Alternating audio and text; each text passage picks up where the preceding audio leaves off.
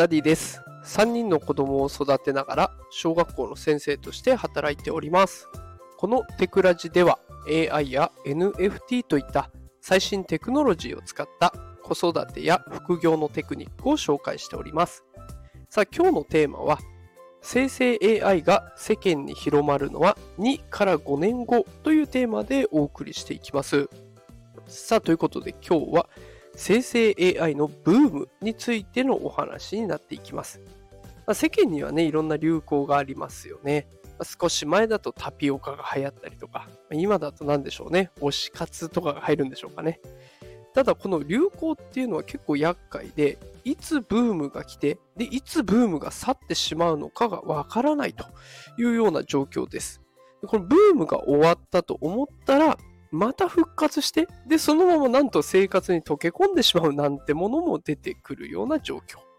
そんな流行の変化を予測している、そんな企業があるんですね。で、その名もガートナーと呼ばれるところです。で、このガートナーは日本支社もありまして、ガートナージャパンというところがあります。でこのガートナーが出しているハイプサイクル。これが流行の予測をあ流行の変化をね、予測しているものになるんですね。ハイプサイクル。これが流行の流行り廃りを予測するのに本当に参考になるんです。でこのハイプサイクル特徴がありまして、物の、え物と商品とかサービスとか、ね、これがどの程度消費者に受け入れられているかをいろんな時期で区分してるんですね。例えば最初は黎明期と呼ばれる区分に入っていきます。もう新しいもの好きの人がね、なんだこれ楽しそうだなと言って触り出すタイミング、ものが出てき始めた時ですね、黎明期と呼ばれます。で、ここからいろんな人が楽しいな、これ、おいいぞいいぞと盛り上げてニュースでも取り上げられる、そんな人気になってきたタイミングが過度の期待のピーク期と呼ばれます。過度の期待のピーク期。もう一番盛り上がってる時期ですね。で、そこから訪れるのが幻滅期。ここからは話題に上がらなくなり、あれはもう終わったねって言われるようなそんなタイミングです。で、そのまま終わっちゃう商品サービスもありますが、そこでも開発を続けて、で、世間的にも受け入れられて、あなんかいつの間にかこれないと生活できないね、みたいな状況になるのが、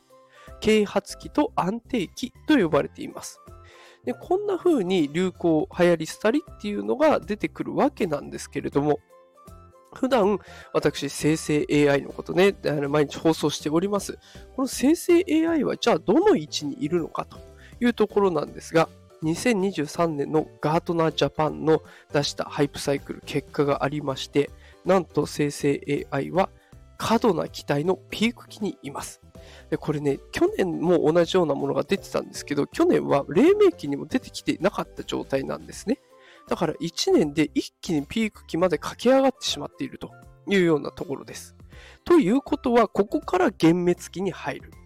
で、それでもこの生成 AI についての開発が止まらない、そんな状況であれば、最終的に安定期に入ってくることが予想できます。で、これ面白いのがね、一つ人工知能というのもあるんですけれども、これは識別マシンをイメージしてみてください。えー例えば、あなたの持っているスマホでカメラを出したときに、人の顔を自動で認識してくれたりとか、ね、こっちはピン、ピンボケをしないように焦点を合わせて、背景はピンボケさせるみたいな、そんな識別をしてくれると思うんですけれども、そういった AI、AI じゃない、人工知能ですね。これが、なんともうすでに安定期、えーもう世間的に受け入れられているっていう時期に入っているんですね。ということは、この生成 AI もこれから幻滅期1回ブームが終わって、で、その後も開発が続いていけば安定期に入っていくことが予想できますし、まあ、おそらく入るんじゃないかなというところです。これから先も仕事で、えー生成 AI が取り入れられて、日常生活でも便利だから取り入れられてってなったら、当然安定期に入ってくるだろうということが簡単に予想できます。で、これ面白いのが、このハイプサイクルの中には、主流の採用までに要する年数っっていうのが明確に出されています。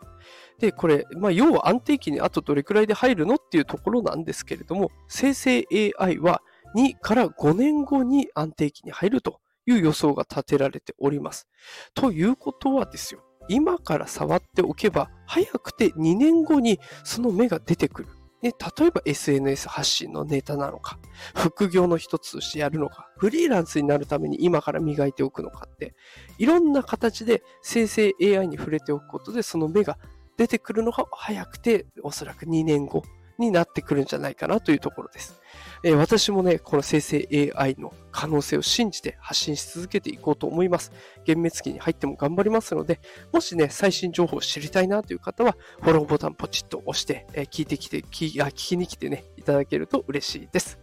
さあ、ということで今日はハイプサイクルという流行の予測をしているところが出した生成 AI の結果について紹介させていただきました。えもしこの放送気に入っていただけた方は、いいねボタンとか、あと放送の感想、絵文字で大丈夫ですので何か送ってくれると嬉しいです。さあ、ということで、えー、今日も最後まで聞いてくださってありがとうございました。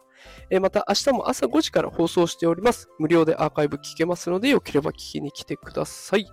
それでは今日も一日頑張りましょう。いってらっしゃい。